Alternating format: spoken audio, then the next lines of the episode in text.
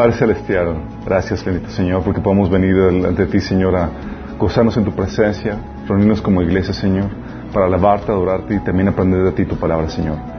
Señor, te rogamos que, Señor, cubra nuestras deficiencias, nuestras debilidades, Padre. Que hables a través de mí, Señor, de los comentarios que quisieran, Padre. Quites cualquier velo del entendimiento que pueda ver, Padre. Que tu Espíritu, Señor, se manifieste con fuerza, con poder, con contundencia, Señor.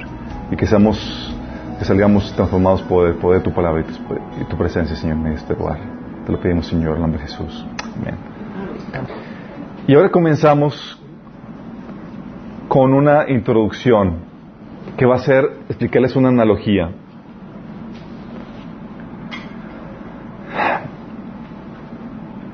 ¿Me pueden...? Una, una analogía que los que llevamos años de cristianos, estamos muy relacionados con esto de las tecnologías. Sí. Eh, ¿Quién aquí tiene más de 5 años de cristiano?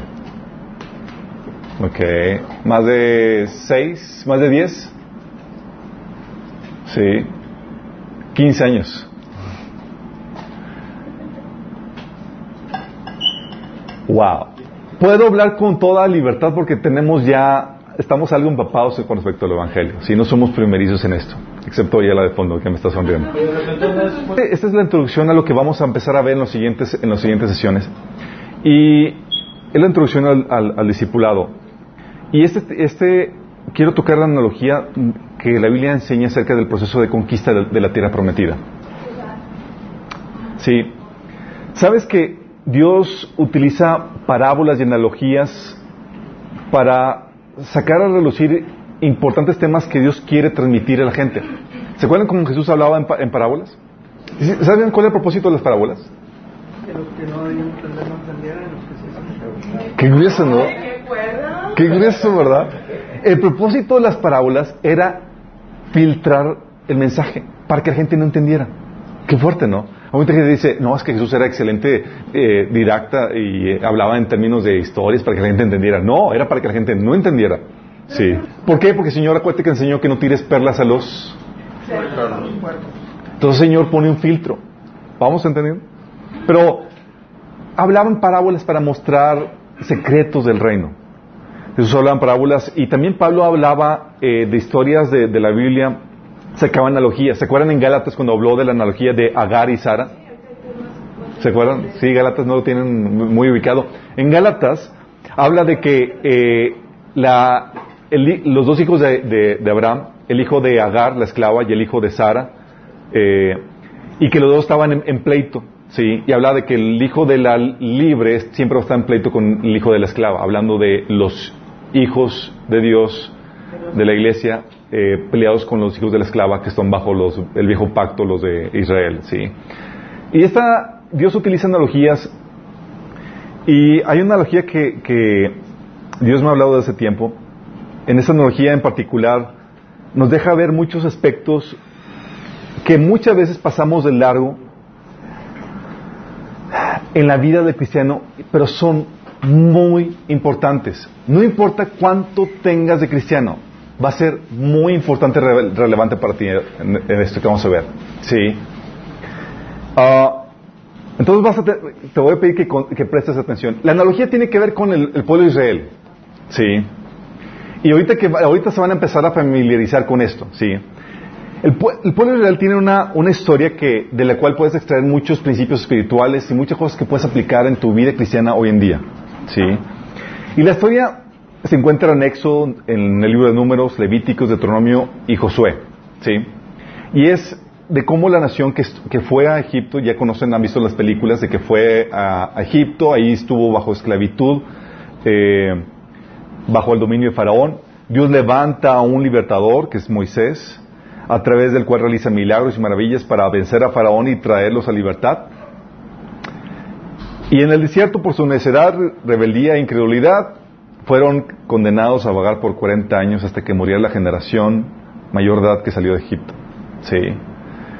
Moisés pasa la estafeta para que dirija eh, a José para que dirija al pueblo a Josué para que dirija, para que dirija al pueblo a la generación que, sobrevivió al ejército para que conquiste la tierra prometida.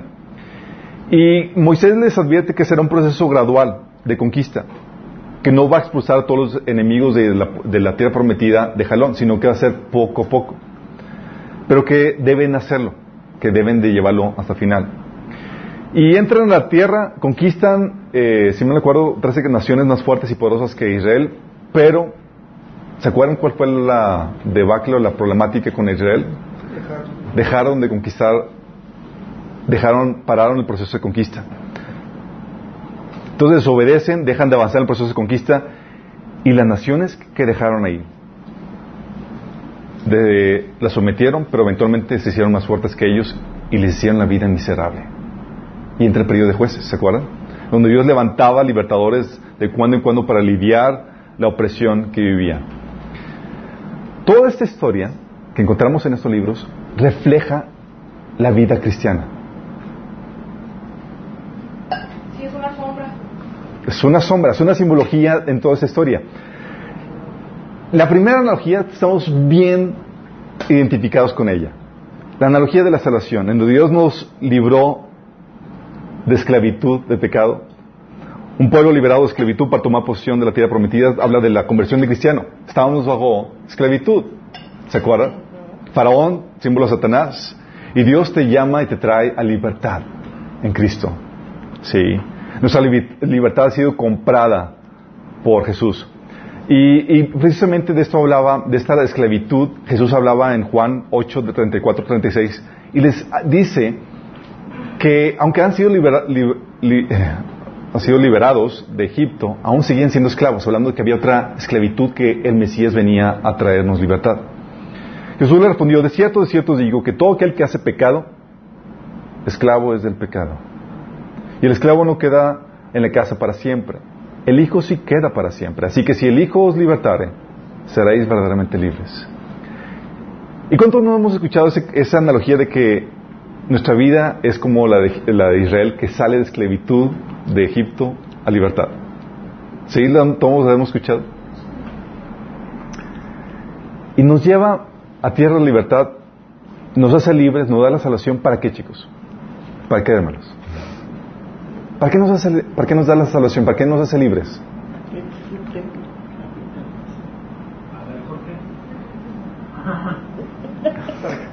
Nos hace libres para llevar a cabo los planes, las buenas obras que Él preparó de antemano.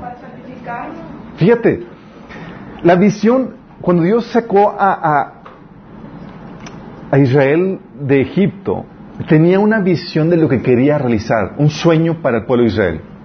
Y la Biblia te enseña esto. Tenía un sueño glorioso. La visión gloriosa que tenía para Israel era que eh, ellos eh, tenían planes maravillosos que Dios tiene para, para, nosotros, las obras que Él preparó antemano, eh, como viene Efesios 2, 10. Uh, lo que dice Éxodo 19, de 5 a 6. Dice, ahora bien, si me obedecen y cumplen mi pacto, ustedes serán mi tesoro especial entre todas las naciones de la tierra, porque toda la tierra me pertenece, ustedes serán mi reino de sacerdotes, mi nación santa. Este es el mensaje que deberás transmitir a los hijos de Israel. Le está diciendo, ¿sabes qué? Si hacen esto, van a ser un pueblo glorioso. Van a ser especial entre todas las naciones.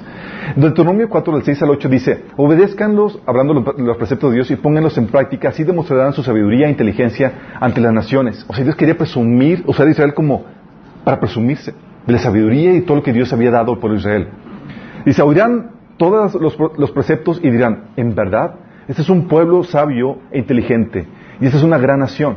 ¿Qué otra nación hay tan grande como la nuestra? ¿Qué nación tiene dioses tan cerca de ella como la, la de la que está, eh, como lo está de nosotros el Señor, nuestro Dios, cada vez que lo invocamos? ¿Y qué nación hay tan grande que tenga normas y preceptos tan justos como toda esta ley que les expongo? Si te das cuenta, Dios tenía, quería utilizar a Israel como eh, agente publicitario de su gloria, de su honra a todas las naciones por amor a las naciones. Era la forma de presumir de llevar a cabo todo lo que Dios quería hacer. Isaías 43, 7 dice, traigan todo lo que, traigan a todo el que me reconoce como su Dios, porque yo los he creado para mi gloria. Está hablando del pueblo Israel de que. ¿Para qué te cree? ¿Para qué te saqué? Para mi gloria. Sí. De hecho, Deuteronomio 26, 19 dice, el Señor ha declarado que te pondrá por encima de todas las naciones que ha formado, para que seas alabado y recibas fama y honra. Serás una nación consagrada al Señor tu Dios. Oye, ves eso y dices, wow, Dios tenía buenos planes para Israel. Suena maravilloso, ¿no? Jeremías 13, 11 dice, porque así como el cinturón se ajusta a la cintura del hombre, así procuré que todo el pueblo de Israel y toda la tribu Judá se ajustará a mí, afirma el Señor, para que fueran mi pueblo y mi renombre, mi honor y mi gloria. Pero no me obedecieron. Sí, sí, sí, si vamos viendo, dices, oye, ¿para qué lo sacó? Dios quería utilizar a Israel para hacer una nación la más hermosa, la más gloriosa, y Dios presumirse a través de ella. Qué fuerte, ¿no? O sea, darse a conocer su gloria a, todas las naciones por medio de ella. Y si sabes que Dios te salvó con una mira de gloria también para ti. Dice la Biblia que Dios tiene buenos planes para, para contigo, para darte esperanza y un futuro especial en Jeremías 29:11. Y dice que Dios te salvó para buenas obras, las cuales preparó antemano. Sí.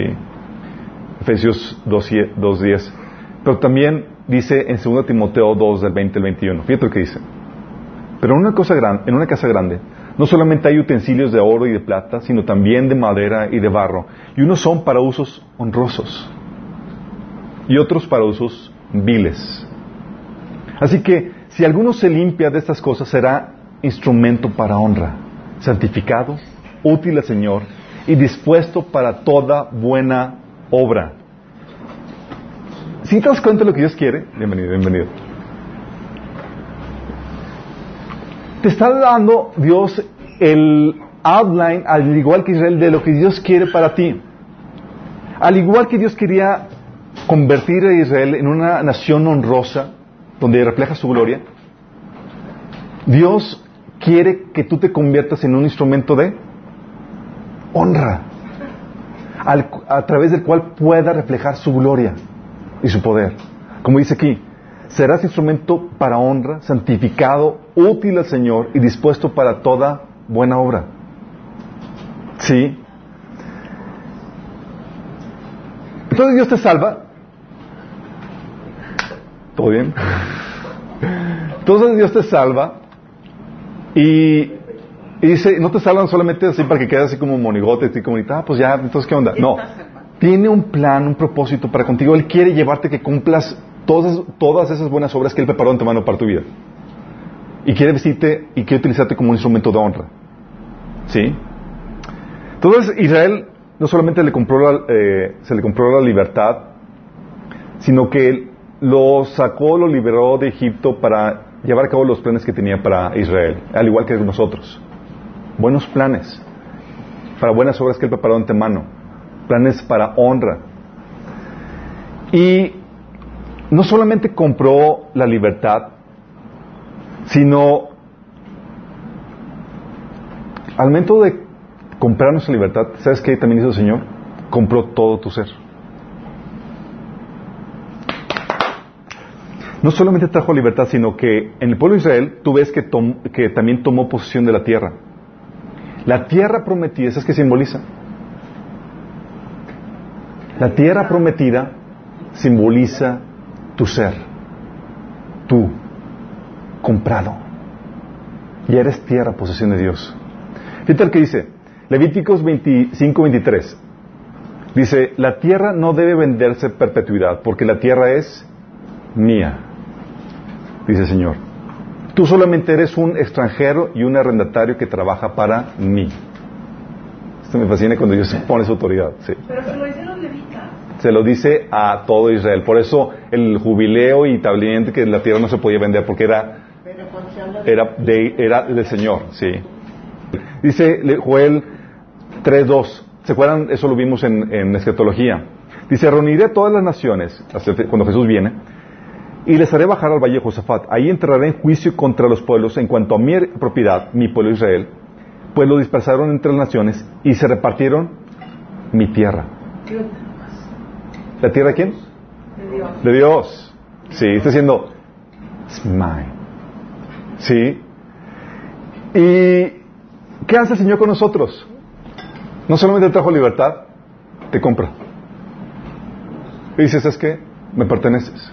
Dice 1 Corintios 6, de 19 al 20, ¿acaso ignoran que el cuerpo que ustedes, eh, de eh, que el cuerpo de ustedes es el templo del Espíritu Santo que está en ustedes y que recibieron de parte de Dios y que ustedes no son dueños de sí mismos? Entonces, ¿qué, qué, qué? No, tú eres solamente un arrendatario. Tienes que producir fruto para el Señor. Porque ustedes han sido comprados, el precio de ustedes ya ha sido pagado, por lo tanto den gloria a Dios con su cuerpo y, con- y en su espíritu, los cuales son de Dios. Te está diciendo, ahora todo tu ser le pertenece al Señor. ¿Y qué hace el Señor? Te trajo de libertad, salvación, te compró, ya eres una tierra que le pertenece al Señor y te la entrega. Nos la, nos la entrega para que la conquistemos y establezcamos en Él, en esta tierra, su reino, así como Israel. La tierra que nos ha dado, nuestro ser, nos la entrega para que hagamos el trabajo de limpieza y saquemos a todos los viejos moradores, con todas sus viejas prácticas, con todas sus cosas detestables para Dios. ¿Vamos entendiendo? Fíjate lo que dice Deuteronomio 1.21. Miren, el Señor, su Dios, les ha entregado la tierra, vayan y tomen posesión de ella. Sí, como les dijo el Señor, el Dios de sus antepasados. No tengan miedo ni se desanimen. Josué 1.3 dice, yo os he entregado, yo os he entregado como lo había dicho Moisés, todo lugar que pisare la planta de vuestro pie. Genial. Primera Tesalonicenses 5.23 te habla de esta posición. Te habla de que todo tu ser tiene que apartarse, tiene que santificarse, tiene que conquista- conquistarse para Dios.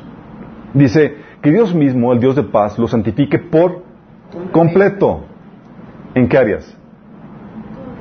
Todas. Dice, lo santifique por completo y conserve todo su ser, espíritu, alma y cuerpo, irrepro- irreprochable para la venida de nuestro Señor Jesucristo.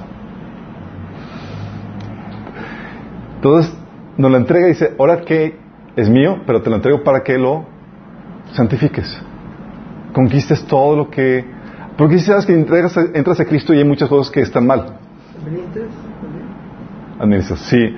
Sabes que están mal. Dice eh, Romanos 8:13, dice, pues si viven obedeciendo la naturaleza pecaminosa morirán, pero si mediante el poder del Espíritu hacen morir las acciones de la naturaleza pe- pecaminosa, vivirán. ¿Y te acuerdas que Israel tenía que hacer morir a quién? A los viejos moradores. Y el Señor te dice, estás en la misma situación. Ahora te toca, a igual que Israel le tocó hacer morir a todos los moradores, todo lo que estaba mal en la tierra, te toca a ti hacer morir la vieja naturaleza pecaminosa. Vamos entendiendo la, la analogía como el Señor está expresando esto. Tiene un punto con todo esto, ¿sí? Efesios 4, 22 dice, en cuanto a la pasada manera de vivir, despojados del viejo hombre que está viciado conforme a los eh, deseos engañosos. Los viejos moradores, ahora sí, a darles matarile. Desháganse de su vieja naturaleza, dice otra versión pecaminosa, y su antigua manera de vivir que está corrompida por la sensualidad y el engaño. Y este proceso de conquista, hermanos, hace que se detone el proceso, que se detone el proceso de santificación. Este proceso de, de conquista, ya dije hermanos, sí. sí. ¿Sabes que este proceso de, de conquista es un proceso que, la, que Dios le dice a Israel va a ser de forma gradual, poco a poco? Dice Éxodo 23, 30, dice, los de- desalojaré poco a poco, hasta que sean lo bastante fuertes para tomar posesión de la tierra. ¿Y cómo crees que es el proceso de santificación o de conquista de nuestra tierra, de nuestro ser? ¿Cómo creen que es el proceso de santificación o de conquista de nues- de nuestra tierra, de nuestro ser? Poco a poco. Es poco a poco. El domingo estaba platicando con una, con una, con una, eh, no fue el miércoles pasado, el domingo no me acuerdo, eh, que va a la iglesia y me dice, es que yo quiero ser como ustedes. O sea, yo quiero ser amable, bondadoso y toda la cosa. Y lleva dos semanas de convertido. Yo, tra- tranquila, sí, es poco Pero es que a la poco. gente dice, es que dime los cinco minutos. Ya. Sí, O sea, no, no se puede. no se puede. Cinco minutos. Fíjate lo que lo pone en 2 Corintios 3:18. Dice, el Señor, quien es el Espíritu, nos hace más y más parecidos a Él a medida que somos transformados a su gloriosa imagen. Te está diciendo que es un proceso gradual. Vas avanzando. Pero es un proceso de conquista que tiene que comenzar. ¿Sí? Y es un proceso de conquista que el Señor le da, le da la solemne advertencia a Israel, le dice, que no debe comprometerlo. Fíjate la solemne advertencia. El Señor dice que no haga alianza. La alianza se refiere a que no puedes perdonarle la vida. O lo destruyes, o te dominarán y que te causarán a ti la destrucción. Esto es lo que dice Deuteronomio 7.2. Dice, cuando el Señor tu Dios te haya entregado, eh, te haya eh, entregado y tú la hayas de- derrotado, dice las naciones, deberás destruirlas por completo. Dice, no harás ningún pacto con ellas ni les tendrás compasión.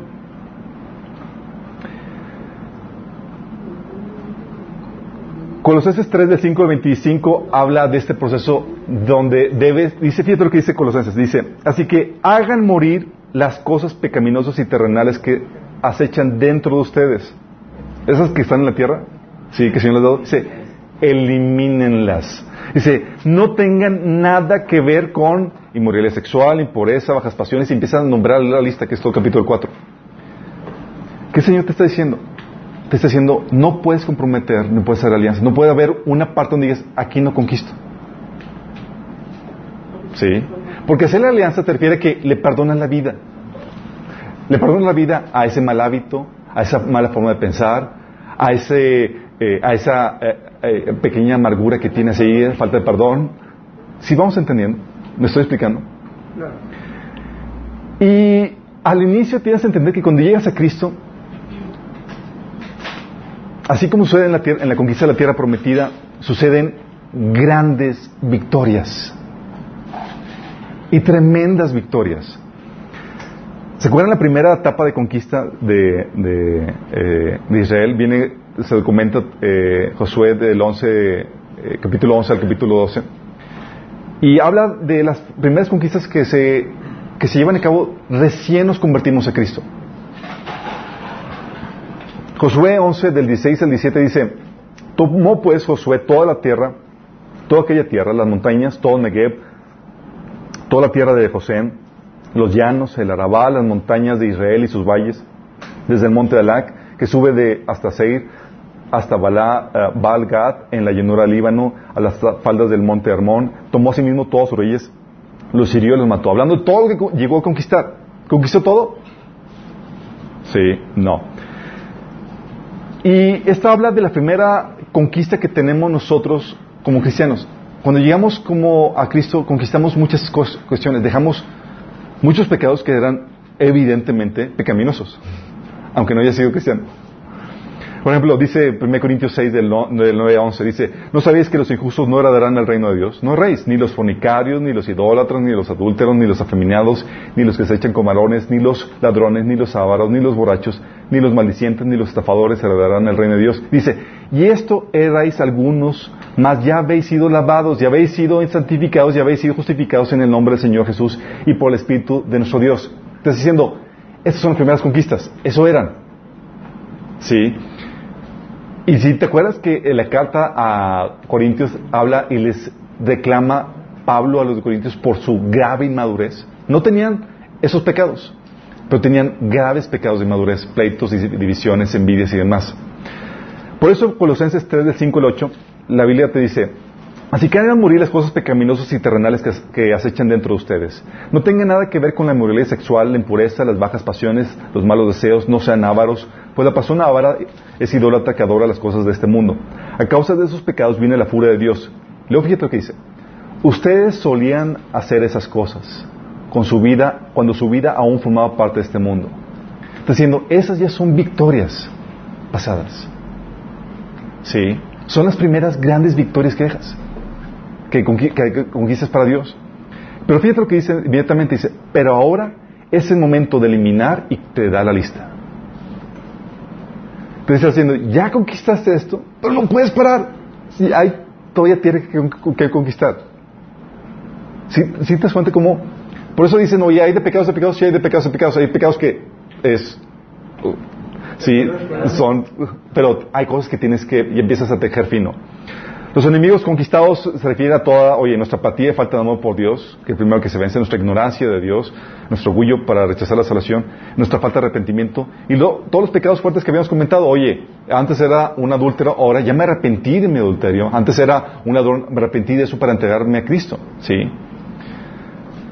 ¿Con eso ya conquisté toda la tierra? No, hay mucho por conquistar. Quedan enemigos por con- conquistar para traer esos planes glo- gloriosos de Dios. Y cuando hablo de los planes gloriosos de Dios, acuérdense de eso. Estoy hablando de la esencia, no de la forma. No de la forma en que el mundo nos enseña gloria, sí, sino de la forma en que Dios nos enseña la gloria. Eh, Israel dejó pueblos sin conquistar, chicos. De hermanos. Dice jueces 3.4, perdón. Sí, aquí, aquí me reformo porque me reformo. Dice, dejó, todavía había un montón de, aunque las victorias, tú, lees el libro de, de- de Josué y tú lees las victorias así abrumadoras, ah, increíbles que Dios hizo, hasta el sol se detuvo y demás. Tan impresionantes, pero fueron solamente una parte de conquista. Y muchos cristianos llegan al Señor y conquistaron grandes cosas y piensan que ya la hicieron. Ya es todo. Sí, primeros meses, primeros años, oye, ya desarrollé el hábito de lectura de la Biblia, ya no digo maldiciones, oye, ya dejé esto, ya dejé el cigarro, ya dejé la... Y, y ya, dices, wow, ya conquisté toda la tierra. No, no, no. Esto es lo que dice jueces 3, 4, dice, el Señor dejó a estos pueblos con el fin de poner a prueba a los israelitas. O sea, hay pueblos que dejó sin conquistar todavía. Para ver si obedecían los mandatos que él había dado a sus antepasados por medio de Moisés. O sea, la conquista, la conquista inicial cuando llegas a Cristo no es total, deja todavía áreas sin conquistar. ¿Y para qué? Para probar si realmente eres fiel, Señor, en obedecerlo. Colosenses 3, del 7 al 8 es lo que habíamos comentado. Ustedes solían hacer esas cosas cuando vivían aún su forma, eh, su vida aún formaba parte de este mundo. Y lo dice, pero ahora es el momento de eliminar él y hay un montón de cosas que tenemos que eliminar en su vida. ¿Sí están conscientes? ¿Sí están de acuerdo con, con eso? Oye, ¿qué cosas que eliminar? Heridas emocionales, falta de perdón, puertas abiertas de, que hemos abierto cuestiones de, de- perturbación demoníaca o maldiciones heredadas, una mentalidad, actitudes incorrectas, ignorancia en nuestra parte, una voluntad no dominada. Y la problemática con esto es que al inicio de la conquista se experimenta una relativa paz. Una, una paz que te puede engañar. Sí. Que te confíes. Hace que te confíes. Eh, esta relativa paz es una y es una área que muchos de los cristianos lo pasan. Es un periodo de gracia especial donde, oye, te entregas al Señor y parece que todo es maravilloso. ¿Se acuerdan cuando se entregaron al Señor? Era wow, es lo mejor, todo está de, todo es color de rosa, estás en tu primer amor, dejaste vicios, dejaste todo y parece que así va a ser siempre. ¿Sí se acuerdan al inicio cuando comenzaron? Josué 23.1 sí, 20 Josué 23.1 dice, mucho tiempo después de que el Señor le dio la tierra a Israel, mucho, eh, dice, mucho tiempo después de que el Señor le diera a Israel eh, paz con sus enemigos cananeos, Josué, anciano y cansado, estoy hablando de que, oye, les dio paz Después de esas conquistas hubo un periodo de paz, tranquilidad y todo, no había, no había ninguna guerra. Josué 11:23 dice, así logró Josué conquistar toda aquella tierra conforme a la orden que el Señor le había dado a Moisés y se le entregó como herencia al pueblo, de Israel según la distribución tribal. Por fin aquella región descansó de las guerras. Tengo una pregunta. Ok, lo de la analogía, sí lo entiendo perfectamente bien. Pero el hecho de que, oye, ve y, haz guerra y conquista, y- ¿era, todos, todos sus pueblos eran genéticamente modificados? No, no todos eran genéticamente modificados. Entonces, ¿por qué Dios permitía todas las guerras? Porque hay pecados que, cuya paga eh, sentencia por parte del juez es muerte. Sí. Los ejecutores eran judíos. Sí, exactamente. Recuérdense que después del diluvio el Señor dijo que el, ah, el- el- si la sangre era se- eh, si alguien era homicida, se, tenía que, se le tiene que pagar con la misma con la misma sentencia. Ok, volviendo de, de nuevo cuenta. Si se dan cuenta, conquistó Josué la tierra y hubo un periodo de paz. Y así sucede con muchos de nosotros. Dios permite que agarremos fuerzas y en un periodo de gracia, y es una gracia especial donde parece que es todo es color de rosa. No hay problemas, todo está fluyendo de maravilla y piensas que todo va bien y así va a ser. No sé si a ustedes les pasó, por mí me pasó. Sí. Recuerdo platicando con mi primo Carlos, eh, me, sí, que por cierto, tacha, que anda Carlos, te lo digo. Oye, me decía que al inicio, eh, en, en, su caminar con Cristo, obviamente, primer amor, había conocido al Señor, eh, eh las grandes conquistas y, y hablaba, eh, la gente platicaba de, escuchaba platicar de, de las tribulaciones del cristiano y demás, pero decía, ¿por qué raro? Digo, esta es la verdadera vida y todo está maravilloso, conocer al Señor y todo viento popa. y luego pasó el tiempo y, oh, oh, sí. Uh, lo que dice eh, Josué 13.1. Dice, cuando Josué era ya bastante anciano, el Señor le dijo, ya estás muy viejo y todavía queda mucho territorio por conquistar. ¿Y qué te dice el Señor esto? Muchos cristianos, y esa es la problemática que muchos cristianos tienen, es que han comenzado su vida con el Señor y se quedaron en esta primera conquista. Y ya no, ya no hay más. Sí, ya no hay más. Y se quedaron estancados. De hecho, ¿se acuerdan la reprensión de Pedro en 2 Pedro capítulo 1 del 5 al 11 a los cristianos que estaban sin hacer nada? Que no estaban conquistando.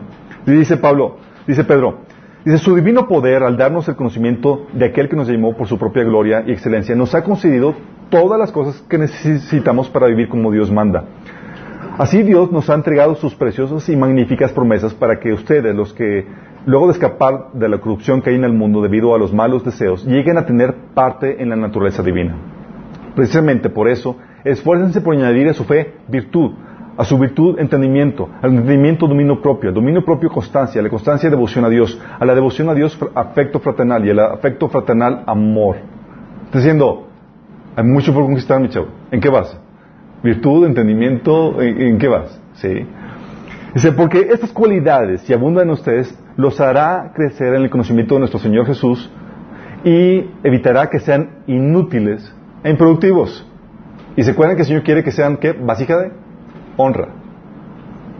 Y acuérdense que solamente las vasijas de honra se llevan los mejores premios en la recompensa. ¿sí? Dice, en cambio los que no tienen no los, el, el, cambio, el que no, no, las tiene, es tan corto de vista que ya ni ve y se olvida que ha sido limpiado de sus antiguos pecados. Por lo tanto, hermanos, esfuércense más todavía para asegurarse del llamado de Dios, que fue quien los eligió. Si hacen estas cosas, no caerán jamás y se les abrirá las puertas de par en par, las puertas del reino eterno de nuestro Señor y Salvador Jesucristo.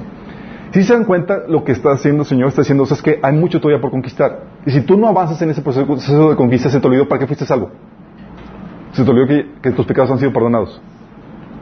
Le perdiste sentido a la vida cristiana. Por eso, Romanos 12.2 y otros pasajes dicen, no te amoldes de este mundo, sino transfórmate. ¿Por medio de qué? De renovar tu entendimiento.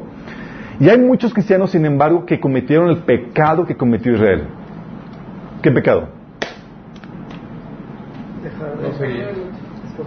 Hicieron alianza con los moradores de esa tierra. No avanzaste en tu proceso de, de conquista. Hay áreas que todavía necesitan cambiar, hay áreas que necesitan eh, transformarse y que no avanzaste en ese proceso.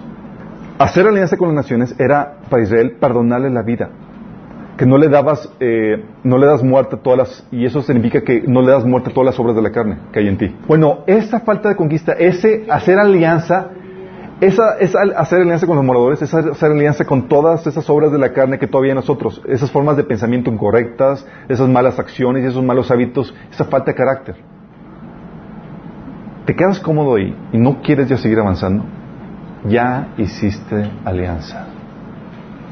¿Y sabes cuál fue el reclamo de Dios para Israel cuando hicieron la alianza? ¿Se acuerdan que apareció Jesús a Israel y le reclamó eso mismo? Jueces 2 del 1 al 3, fíjate lo que dice. El ángel del Señor, cuando la Biblia hable de ángel del Señor en la Biblia, tú debes entender que es Jesús antes de su encarnación. ¿Ok? El ángel de Jehová. El ángel de Jehová es Jesús antes de jueces 2 del 1 al 3. Fíjate lo que dice. El ángel del Señor subió a Gilgal, a Boquim, y dijo, yo los saqué a ustedes de, Egipto y los hice entrar en la tierra que juré darles a, sus antepasados. Dije, nunca quebrantaré mi pacto con ustedes. Ustedes por su parte no harán ningún pacto con la gente de esta tierra, sino que derribarán sus altares. Pero me han desobedecido. ¿Por qué han actuado así? Pues quiero que sepan que no expulsaré de la presencia de ustedes a esa gente. Ellos les harán la vida imposible y sus dioses les serán una trampa. ¡Wow! ¿Y sabes qué pasa? Y quiero que entiendas bien esto. Dios tiene un tiempo de crecimiento que Él espera de ti. Así como esperaba un tiempo de conquista. Oye, a qué punto Jesús llegó y dijo, es que esos sí nos están conquistando? Les había dado un tiempo de, que, hoy tienes que avanzar en el proceso de conquista. O sea, no les reclamó, o sea, para ese punto no estaban avanzando en la conquista estaban retardándose en el proceso de conquista que Dios tenía para ellos. Ellos tienen un tiempo para, de crecimiento, de conquista para, para ti y para mí. Eh, de lo contrario, no los hubiera reclamado los israelitas. ¿sí? Eh, ¿Y el que hace Dios? Si no avanzas en ese proceso de crecimiento, hay ese mismo reclamo y te deja sufrir la negligencia de esas áreas no conquistadas de tu vida. ¿A qué me refiero con esto? ¿Te acuerdas Hebreos 5 del 12 al 14? El reclamo a los que deberían de ser ya maestros. Fíjate lo que dice. En realidad a estas alturas ya deberían ser maestros y sin embargo necesitan que alguien vuelva a enseñarles las verdades más elementales de la palabra de Dios. Dicho de otro modo, necesitan leche en lugar de alimento sólido. Fíjate, son cristianos de años, pero por la situación en la que estaban, de que habían parado el proceso de conquista, es necesario volver a lo básico. y el que se alimenta de leche es inexperto en el mensaje de justicia, es como un niño de pecho. En cambio, el alimento sólido es para los adultos, para los que tienen la capacidad de distinguir entre lo bueno y lo malo, pues han ejercitado su facultad de percepción espiritual. Te está diciendo, llega el reclamo, deberías de ser ya maestro, deberías de ser ya adulto, ya maduro.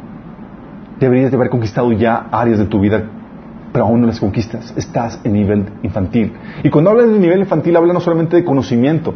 Si ellos tienen conocimiento por, no tenerlo en la práctica, se les fue. Efesios 4:14, fíjate lo que dice hablando de los niños espirituales. Dice, entonces ya no seremos inmaduros como los niños, no seremos arrastrados de uno a otro lado ni empujados por cualquier corriente de nuevas enseñanzas. ¿Qué pasa con los niños? Los llevan nos llevas por cualquier viento doctrina. No nos dejaremos llevar por personas que intenten engañarnos con mentiras tan hábiles que parezcan la verdad. ¿Se acuerdan del reclamo de, Pablo a los, a los, de, Corintio, a los de Corintio, 1 Corintio? Porque, porque estaban en toda su carnalidad y Pablo les acusaban que eran niños espirituales. 1 Corintios 3, del 1 al 3 dice, tuve que hablarles como si pertenecieran a este mundo, como si fueran niños en Cristo. Tuve que alimentarlos con leche y no con alimento sólido, porque no estaban preparados para, preparados para algo más sustancioso. Y aún no están preparados, porque todavía están bajo el control de su naturaleza pecaminosa. Tienen celos unos de otros y se pelean entre sí. ¿Acaso no demuestran que, que los controla su naturaleza pecaminosa? ¿No viven como la gente del mundo? ¿Sí van entendiendo? Cuando paras el proceso de conquista, de santificación, de crecimiento en tu vida, llega el Señor y así como el ángel le reclamó a Israel, dice, ¿por qué no basaste en la conquista? ¿Por qué sigues siendo todavía niño? Y tú das cuenta que eres niño porque tienes que necesidad de enseñarte los rendimientos. Porque todavía hay las obras de la carne. Porque todavía te manejas bajo los paradigmas de este mundo. ¿Sí? ¿Y sabes qué pasa cuando dejas los enemigos? Los enemigos que dejaste empiezan a hacerte la vida miserable, oprimida y subyugada. ¿A qué me refiero con esto? Josué 23, 13 dice, en cambio ellos, el pueblo que, los pueblos que dejaron, serán como una red y una trampa para ustedes, como un látigo en la espalda, como zarzas con espinas en los ojos. ¿Se imaginan? ¿Espinas en los ojos? Sí. Y ustedes, y ustedes desaparecerán de la buena tierra que el Señor su Dios les ha dado.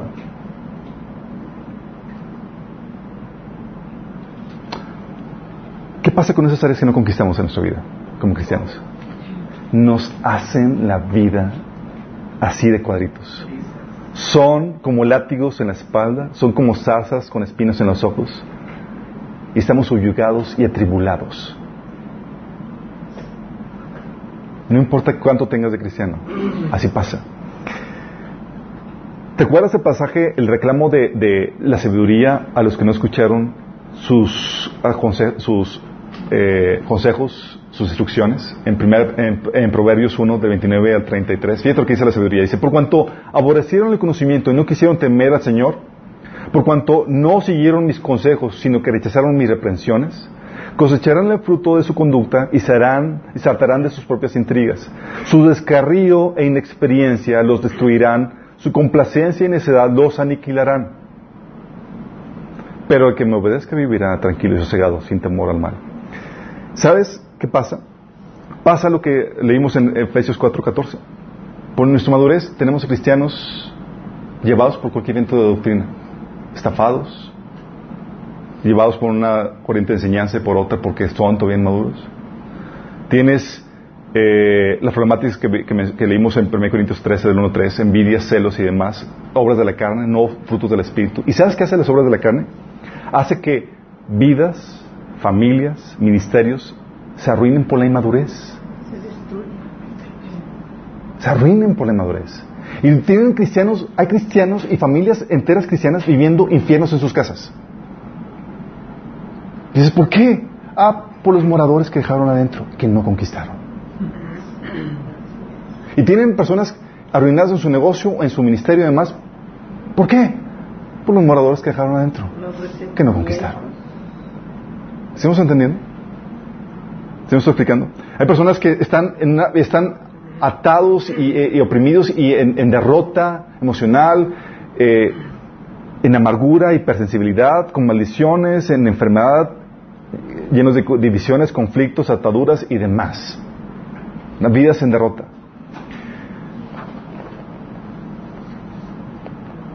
¿Y tú crees que puedes producir fruto para Dios así?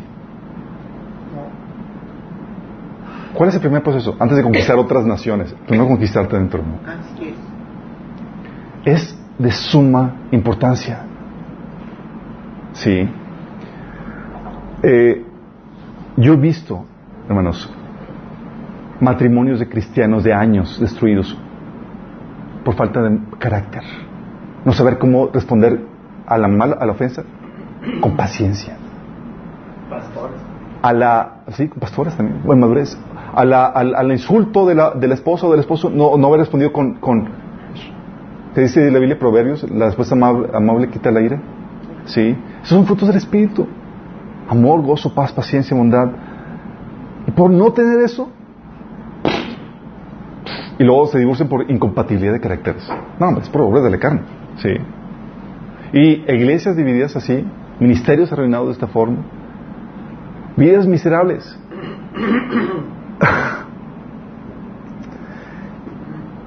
Pero Dios no quería eso. Dios quería que tú avanzaras y aprendieras a pelear. Fíjate, jueces 3 del 1 al 2 dice, el Señor dejó a ciertas naciones en, en la tierra para poner a prueba a los israelitas que no habían conocido las guerras de Canaán. Lo hizo para enseñar a pelear en las guerras a las generaciones de israelitas que no tenían experiencia en el campo de batalla. Y eso me fascina. Porque, ¿cuántos aquí hemos visto milagros? Sí. ¿A cuánto no nos gusta? Son geniales, ¿por qué no? Yo he visto milagros de cómo las piernas crecen, he visto milagros de cómo gente deja adicciones inmediatamente o cambios en, en la familia inmediatamente y demás. Pero ¿sabes cuál es lo peligroso con los milagros? ¿Qué es lo peligroso de los milagros? Que te enfocas a los milagros y no al que hace los milagros. No. De que no agradece. No. De que te. No, de que te dejan en completa ignorancia. No sabes cómo se hizo. Sí. Dios opera de dos formas. Una forma milagrosa, donde te echa la mano y lo hace el todo, y de otra por medio de procesos, en donde requiere sabiduría, entendimiento, para saber cómo llevar a cabo ese resultado. ¿Sí?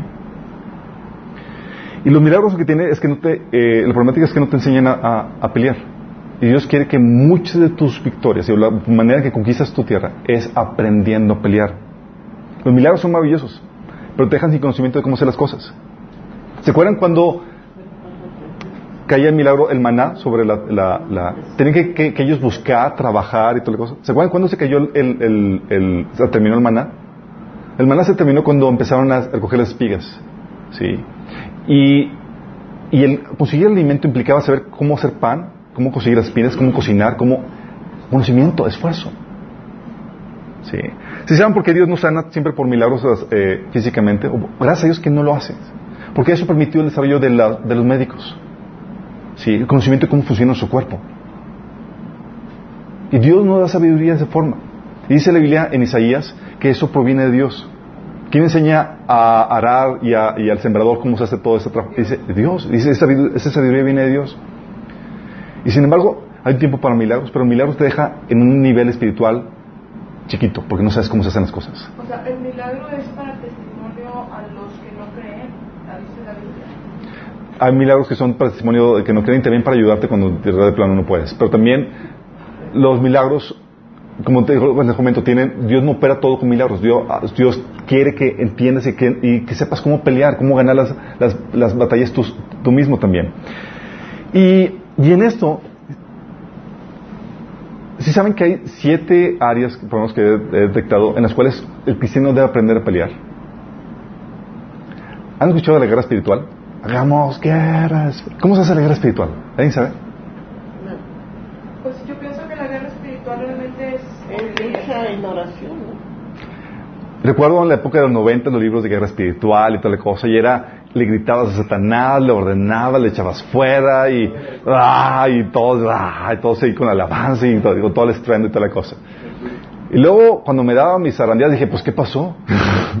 sí, y eso me enseñó varias áreas de, guerra espiritual que, tienes que, que tienen que aprender a, lidiar. Son seis frentes, que, digo, siete frentes que tienen que aprender a, cubrir. Uno es el frente de tu área devocional. Sí, el, defender, mantener y desarrollar tu tiempo de comunión con Dios y Dios como tu primer amor. Satanás, lo primero que sepa destruirte va a ser quitarte tu tiempo de relación con Dios. ¿Sí? Te quita tu, devoción por Dios, tu tiempo devocional, y ya eres, date por muerto. ¿Sí? Por más que saltes, brinques, va contigo. ¿Sí? El otro frente es el área del frente emocional, que tiene que ver con todo el carácter. Oye, ¿sabías que Satanás va a querer infligirte con heridas, con amargura y demás. Tienes que saber cómo sanar las heridas, llenarte de Dios, mostrar los frutos del Espíritu. Y muchos cristianos fracasan por esto. También el área de los pensamientos. Oye, administrar los pensamientos, renovarlos, porque Satanás va a meter pensamientos. Dice que la guerra es, también la mente. ¿Sabes cómo administrar los pensamientos? ¿Cómo renovarlos? ¿Cómo mantener la actitud correcta y, apreciar la voluntad de Dios en medio de las situaciones más difíciles? Muchos cristianos se hunden. Sí. O en el área de, el área espiritual, oye, ¿sabes qué abre puertas al enemigo? ¿Qué le dabas al legal? ¿Sabes cómo opera Satanás y qué cómo se le echa fuera? ¿Sabes cómo se hace la intercesión de guerra? O en el área de conocimiento. ¿Sabes que Satanás va a poner a prueba tu conocimiento así como lo hizo con Jesús? Échate, porque escrito está. Y si Jesús no sabía toda, toda la Biblia, se hubiera echado.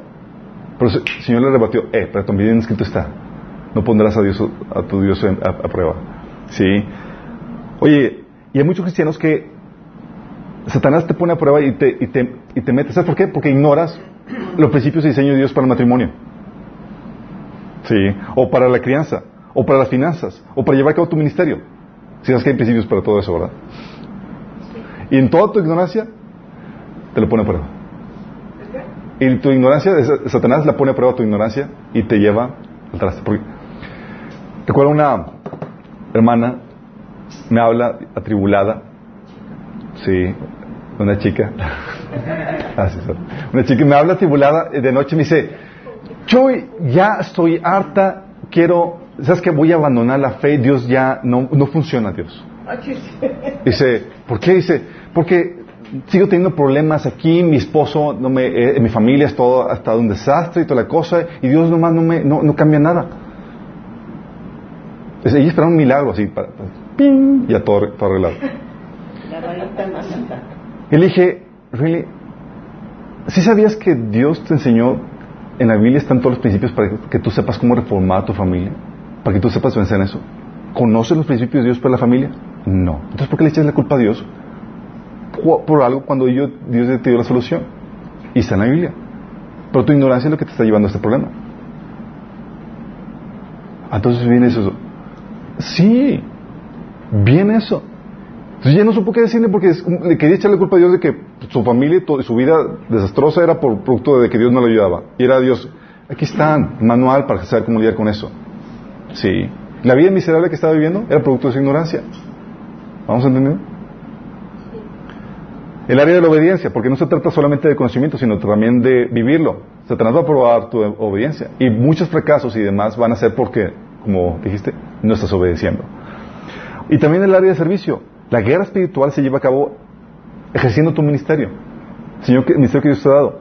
Hacer las obras para las cuales Dios te creó de antemano es una forma de destruir las obras de las tinieblas. Oye, si te llamó predicar la palabra a ser bondadoso, ayudar a otros y demás, es una forma de destruir el reino de las tinieblas. Es una forma de hacer guerra espiritual. Son siete áreas. Y el cristiano tiene que dominarlas todas. Y por no dominarlas, te encuentras que defendiste una y ataste, reprendiste, pero no supiste cómo controlar tu carácter, mi chavo. Sí. Y como no saben pelear, ¿sabes qué pasa? Claman por libertadores. ¿Y sabes qué son los libertadores, los jueces que eran en el pueblo de Israel, en la vida cristiana? No, lo- los jueces son los retiros, las administraciones especiales, o, al- o que alguien les venga a ayudarte porque no sabes cómo pelear por ti mismo. Pastor, venga, ayúdame, ore por mí, por favor. O estás esperando con ansias el siguiente retiro de matrimonios para que ya se reforme tu matrimonio.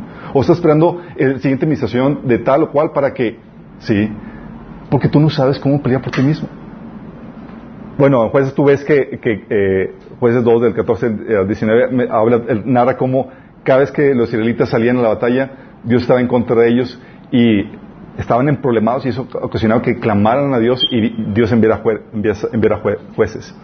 Dice, pero no era la intención de Dios mandar jueces. ¿Sabes cuál era el diseño original de, de Dios? Dice, juez, dice jueces, eh, jueces 23, dice, cada uno de ustedes hará huir a mil hombres del enemigo porque el Señor, su Dios, pelea por ustedes tal como lo prometió. La idea era que tú los hicieras, que tú los vencieras.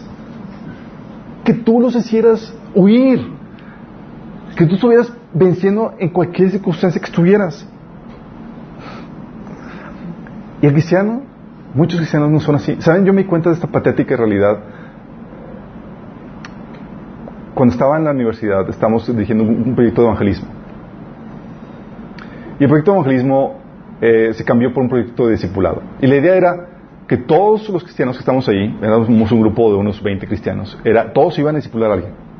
Oye, Dios mandó a ser discípulos, ¿sí o no? Sí. Entonces, ¿sabes qué? Vas a discipular a alguien. Entonces nos enfocamos en el evangelismo personal y hicimos mercadotecnia y toda la cosa y ups, de repente todos tenían por lo menos una persona a quien discipular. Todos, wow, genial. Les vendíamos la estrategia de mercadotecnia, la, eh, la idea de eh, cumplir su propósito como líder cristiano, pero obviamente para ser el líder cristiano tiene que ser cristiano y comenzamos con el evangelismo, ¿sí? el primeros estudios. Pero se empezaron a topar situaciones con las personas que estaban discipulado con problemáticas. Llegaba una persona con ellos y dice, oye, es que tengo problemas en mi casa y mi papá hizo esto estoy bien herido, la cosa. Y el chavo que lo estaba discipulando dice, yo también, y, y todo. "Sí, ¿qué onda? ¿Sí?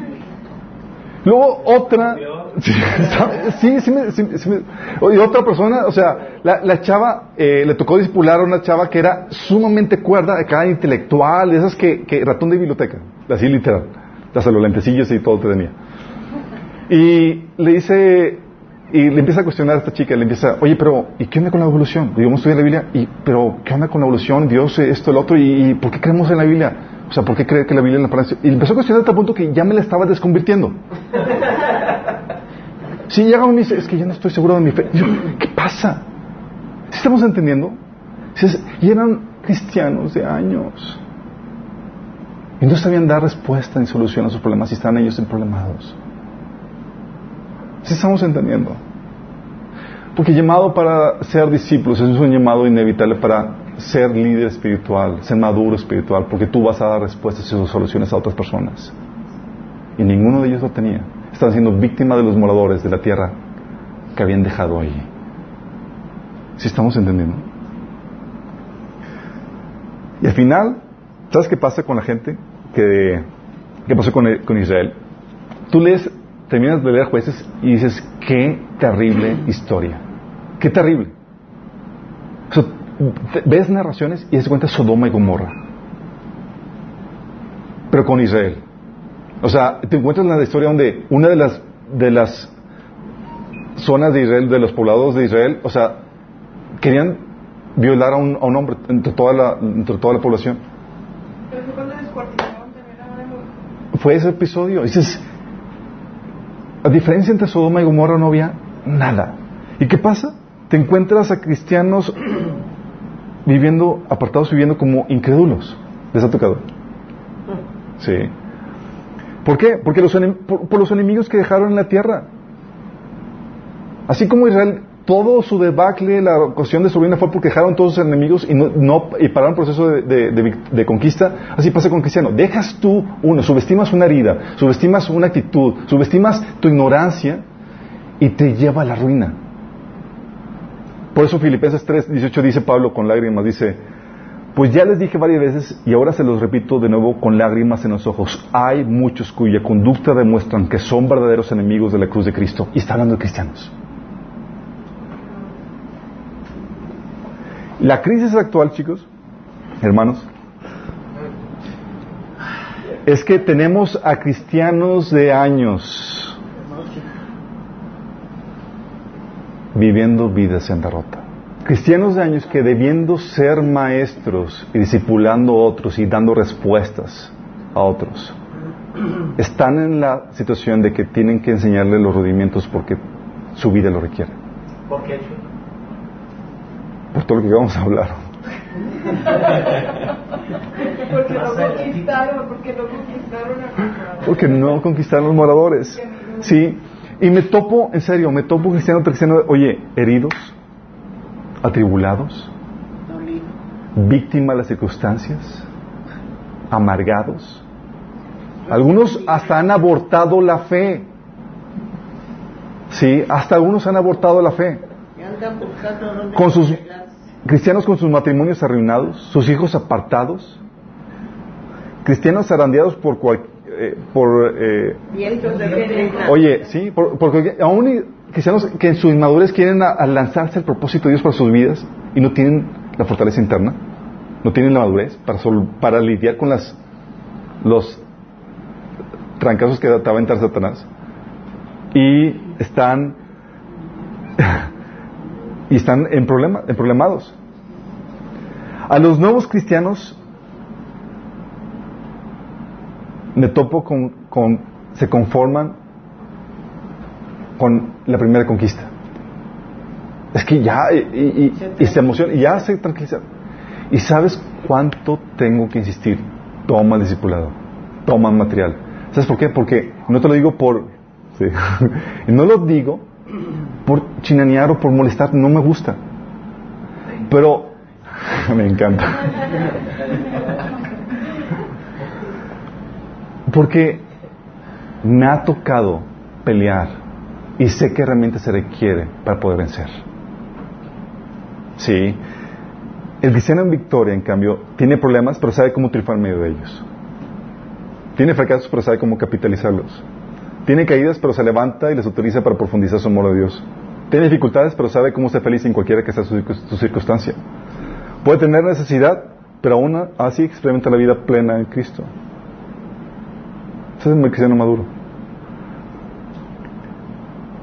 Y es aquí donde, por eso la introducción a esto, chicos, a lo que vamos a ver, hermanos.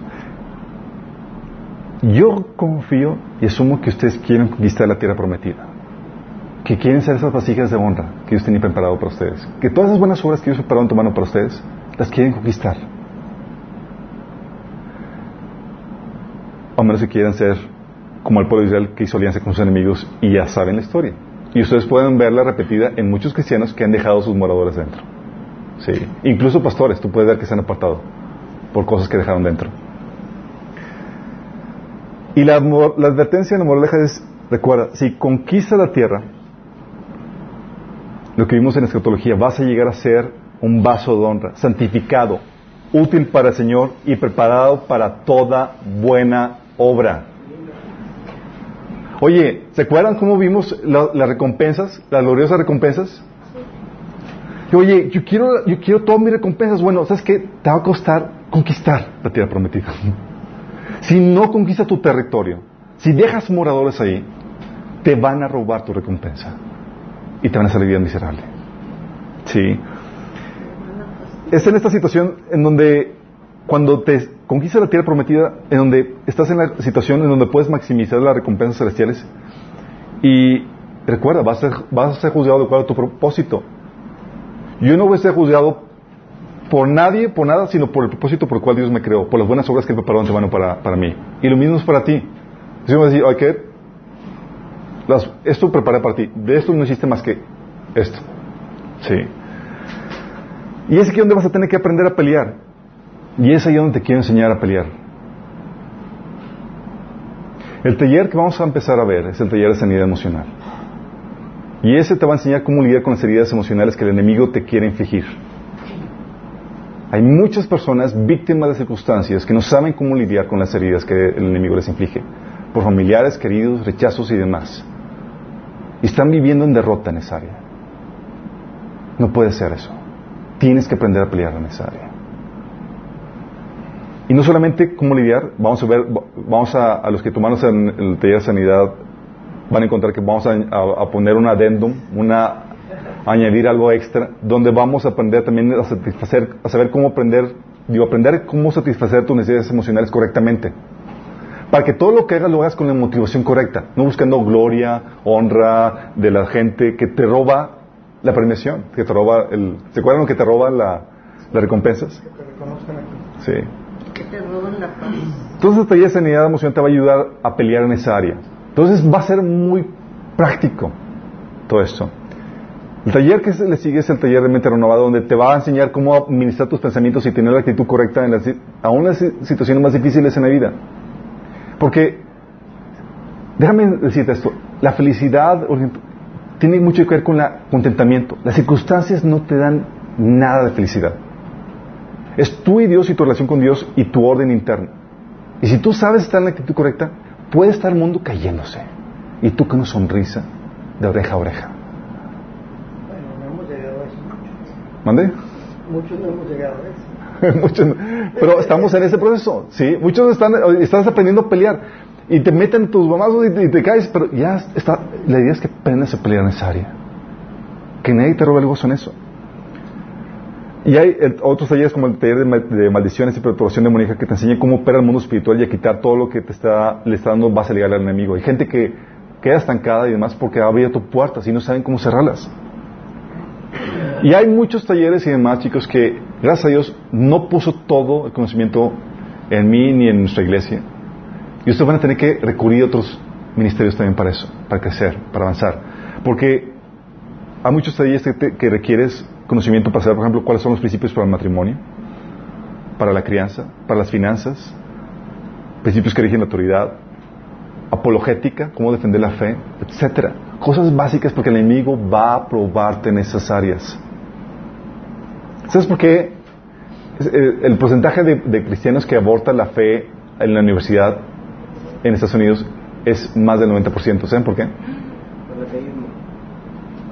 Porque no conocen las bases de su fe. No, no conocen, no conocen. Yo tuve que meterme de autodidacta en muchas cuestiones porque, por ejemplo, no, no conozco iglesias que enseñen taller de apologética. El problema es que. Sí, el- taller de apologética, áreas de apologética. No, quiere Sí. de, De un montón de temas. Un montón de temas, sí. Sí.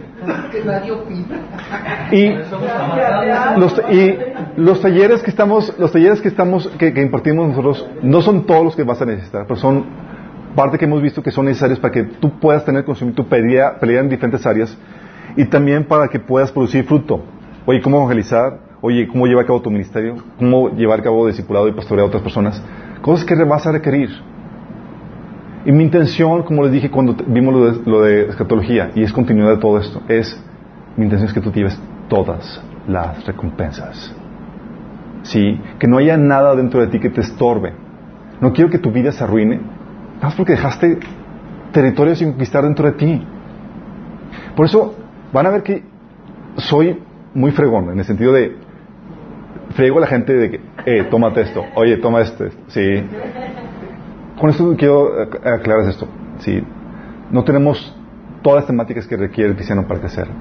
Pero sí les quiero enseñar lo que el Señor me llevó y me enseñó para sobre- sobrevivir las di- dificultades que el Señor me metió. Sí. Situaciones donde, o sea, me puso en una, vida, en una familia problemática, difícil y toda la cosa. Y dices, oye, ¿cómo salí victorioso en medio de situación? Les quiero aprender eso. Les quiero enseñar eso, cómo se vence en medio de situaciones. Y cada problemática que me, me enseñaba, me enseñó el Señor a pelear. Sí. Y quiero que ustedes aprendan también. Entonces, todo lo que, lo que vamos a estar viendo es lo que aprendí, cómo pelear para poder vencer, para poder dar respuesta a otras personas. Si tú aprendes a pelear toda la cosa, tú comienzas ahorita como cinta blanca, vas a ser cinta negra. Sí. Vas a poder, vas a poder entrarle a los trancazos y va a ser como, como leímos, ¿sí? Un vaso de honra preparado para toda buena obra, ¿sí? Útil para Dios y preparado para toda buena obra. La idea es que donde ya que estás enteramente preparado, mira, donde te ponga el Señor, eres una amenaza. En cualquier situación donde estés, eres una amenaza. Porque tienes todo el arsenal, sabes cómo dar respuestas. Llega alguien afligido, ah, déjame ayudarte. Llega alguien que tiene, eh, que tiene cuestiones, ah, déjame decirte cómo. eh, y tienes respuestas para todo. Y sabes cómo ayudar a la gente. Y eso va a ayudar punto, punto, punto y Señor, y vas a estar haciendo la- las obras del del Señor para tu gloria, para que el Señor venga. ¿Sí? Y quiero que aprendas eso. Y que no sufras las consecuencias negativas de tu pecado y tu ignorancia. Oye, suficiente pecado hay en la tierra, injusticia, como para que lo arruines tu vida por tu ignorancia, tu negligencia y por no saber pelear. Sí, que me hables, voy a abortar a Dios porque nomás no me ayuda en mi situación. No, no, no. Es tu ignorancia. Dios ya nos dijo cómo vencer en cada área. Como leímos al inicio. Nos dado maravillosas promesas para ser partícipes, para vivir la vida que Dios quiere y ser partícipes de la naturaleza divina. Entonces no hay excusa. Mi intención es que llegues a eso.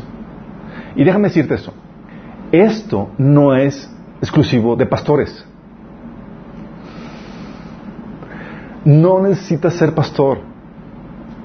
Se espera un crecimiento de ti en el cual tú ya puedes ser maestro y ayudar a otros. ¿Vamos? Esta es la introducción. Próxima sesión vamos a empezar a ver ya cómo a saber todo lo que tiene que ver con las heridas y cómo sanarlas. ¿Listos para comenzar la próxima sesión? Sí. ¿Emocionados? ¿Ya están advertidos? No pueden pararse. Cero alianza con las naciones, con los territorios. Vamos a conquistar todo el territorio que el Señor nos ha dado nuestro ser para Cristo. Amén. Vamos a orar.